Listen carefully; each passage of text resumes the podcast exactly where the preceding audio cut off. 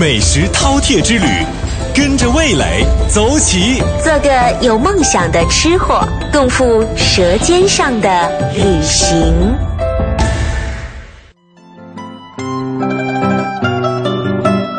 共赴舌尖上的旅行，一起到台湾哈、来品品红楼宴。那二零一五年呢是扬州建成两千五百周年。那在这一年呢，当地的一家百年餐饮老字号在台湾扎根，正好是进入第五年的时间了。那这就是位于台北金华城十一楼的野春餐厅，这里装修的是古香古色，其中呢最引人注目的就是具有古典文化特色的红楼宴。我们一起来听一下总经理，也是身兼淮扬菜名厨的申斌先生给各位的推荐和介绍。红楼宴源于呢《红楼梦》，《红楼梦》里面呢所有的这个里面的一些典故、一些文化的一种体现，包括这林黛玉的，包括那个刘姥姥进大观园的一些餐点。我们现在桌上的这些小点，就是大观园里面的这些小点。就大观园里每天的，它这个进到大观园，它就有这些小点。我们把《红楼梦》里面的一些典故。一些文化的东西全部在餐桌上来了体现出来。然后当时这个宴席呢，是我们在扬州八十年代的时候，大概是八五年、八七年的时候推出来的。当时推出这时候呢，我们请了我们这个中国的红学家叫冯其庸，特地到我们扬州，就红学会啊。当时我们在扬州《红楼梦》有一个红学会，冯其庸是会长，当当时带着这个红学会的这个团体到我们扬州来，特地品尝这个红楼宴，对每一道菜都非常认可。然后从八五年开始之后，我们就把这个红楼宴在东南亚一带推行，在我们在日本、在新加坡、在美国，包括在欧美地区，我们都有推出过很很多次的这个扬州美食的红楼宴。它也是呢，就是代表这个 扬州的一种文化，因为大家都知道《红楼梦》啊，它里面很多的篇章都是描写的是扬州。我们野村，呃，我们在台湾的时候，很多人都认为野村是不是日本餐厅？它其实就是我们扬州的，我们中国的很传统的一个餐厅。野村的寓意是什么？就叫在春天踏青俊游、陶冶情操的地方，它是很美的地方。所以有一首古诗叫“两岸花柳全依水，一路楼台直到山”，它指的就是在野村。野村旁边有个码头。这个码头也是当时当年的这个乾隆、康熙乾隆帝的时候下扬州的时候必经的码头。这个码头就是我们在野村里面叫叫御码头，到现在这块碑还在。嗯，包括《红楼梦》里面的那个林黛玉从苏州到扬州的时候，她下的这个码头也是在这个码头描写的，也是在这这个码头出来的。所以说，野村是代表扬州传统美食的一个地方，而且中国的第一桌的满汉全席。就是在扬州野村，是康熙帝第一次在扬州这个野村摆的第一桌的满汉全席。当时我们野村呢是叫下买卖街，我们上面一块呢是上买卖街，上买卖街呢是满厨在做，下买卖街是我们的这个汉厨在做，然后把两个厨房的菜品同时端入到这个野村，称为中国的第一桌的满汉全席。然后我们的上面呢就有一个天宁禅室。就在我们野村的正上面有个天宁禅寺，野村是康熙乾隆的餐厅，但是这个呃上面有个天宁禅寺是这个他们的行宫，东和西叫一个叫东花园，一个叫西花园，现在改为就是呃扬州西园饭店，还有一个东边是一个叫扬州呃宾馆，有代表扬州地方性的一个宾馆，所以说。这个地方就是扬州美食的一个体现。然后我们红楼宴呢，就根据《红楼梦》里面的一些典故、一些故事，来把它呈现在餐饮上面，来把它推出来，也是同时是就是介绍我们这个呃野村这一块地方的一个渊源的一个地方。所以说这个呃红楼宴的话，在目前在全世界。是代表扬州的一个餐饮美食。哎，您给我们介绍几道就是红楼宴里面的现在你们比较成熟的拿手菜，好不好？其实红楼宴呢，它这个呃是一个代表性的，就是以《红楼梦》这本书的呃故事为中心，然后在里面呢就一些章节方面就提到美食的部分，把它融入菜品。其实真正的红楼宴，它也是代表是什么？代表扬州的传统菜，就是历史传承下来的。一些菜品，它都是叫红楼宴里的菜品，并且带有扬州地方的这个季节性的菜品食材，它都叫红楼宴里。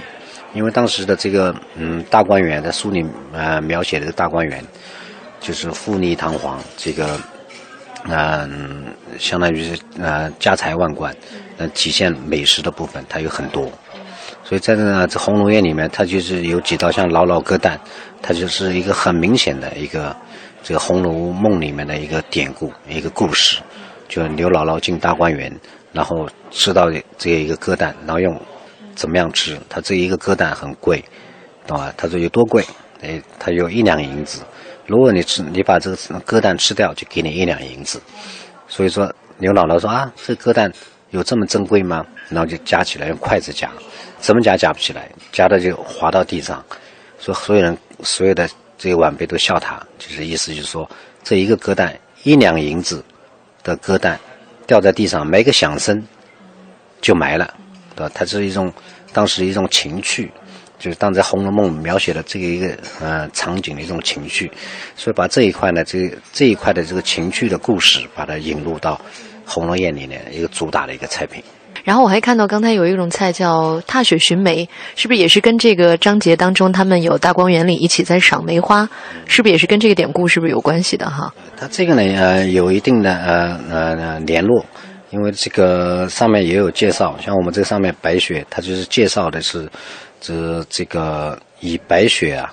就是立意为于白雪几枝红梅，就破血而出。所以我们在这个菜品当中呢，就用了蛋清，就打成呃泡蛋之后，上面点缀一些红色的呃食材，让它感觉到像红梅一样的这个破血而出，对吧？这个生机勃勃的一种一种表现。那我还想问一下啊，就是咱们在台湾做这种餐饮，因为台湾的餐饮业的竞争也是很激烈的哈。像咱们这种很有中华文化根基的这种，嗯，宴席，它在台湾的消费者心目当中，它这个接受度高吗？嗯，这个呢，我们经过四年的经营下来，就是明显的能看到，就是台湾这些民众啊，非常能接受，因为我们四年当中，嗯，几乎是每年以百分之二十以上的增长，就营收的增长。啊，这些呢，在台湾的这个嗯经济部都能看到这些数字，啊？相当于说每一年呢都是二十以上，二十五左右来这个递增。这个呢，就是表现出我们扬州传统菜是慢慢的被台湾地方人接受啊。而我们这个野村的这个所有的菜品，扬州菜啊，它的接受程度的这种嗯年龄段一般都是在三十五岁以上啊，三十五五岁以上的这个消费客比较多，群体比较多。啊，然后还有一个层面，就是在六十岁以上也比较多，但是三十五岁到这个五十岁之类的，基本是以商务宴请，他觉得这个嗯有一定的文化底蕴，有一定一定的这个传统技艺，然后体现中国饮食文化的，他作为作为他的这种商务宴请，还有一部分就是六十岁以上的，六十岁以上他就是怀旧，就怀旧以吃到以前这个呃在大陆的那种味道。就传统的味道，因为在嗯四九年解放以前，我们的很多的这个厨师的这种技艺都是传承于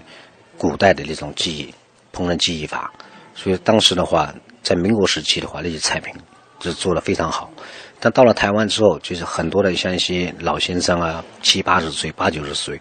他们都非常怀念那个味道，但是一直都找不到，在台湾找不到。台湾也有几家这个淮扬菜。但他们做的就一一般的就家常的淮扬菜，啊，它不属于一些高端的，就是高端的，像那红楼宴里面有的菜它不放不不放味精不放盐，就最起码盐都不用放，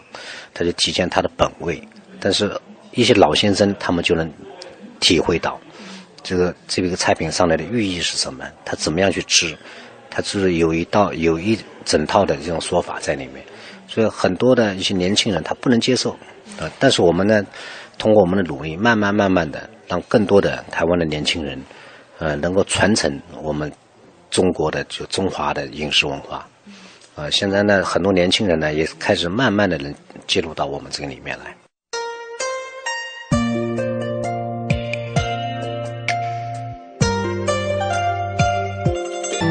才一起吃了好吃的红楼宴啊！其实我觉得收音机前的台湾听友，如果有机会的话，也可以去感受一下。我在台湾的时候呢，也曾经听在地人推荐一些比较知名的餐厅，还有就是在排行榜上比较有名的餐厅，然后我就兴冲冲的去了。去了之后发现呢，好像又回到了北京，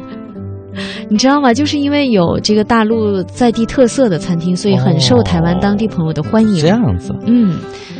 呃，刚才说到这个红楼餐厅的时候，在预告的时候提了一嘴，我说不知道这个蒋勋老师有没有去啊、因为这个蒋勋老师对《红楼梦》的研究和热爱可以说真的不是一般呐。嗯，呃，在听他在这个剖析讲述《红楼梦》之后呢，也是勾起了更多的兴趣来了解。所以如果有机会的话，也很想到台湾来感受一下在台湾的这个对红楼餐厅它可能，因为它在味道多少会经过一些改良，因为它在扬州的那个味道和在台湾的味道，我觉得一定会有一些不一样啊。而且重点人家是百年的餐饮老字号，呃，得去采访一下这个老字号啊，对。申请一下经费我去。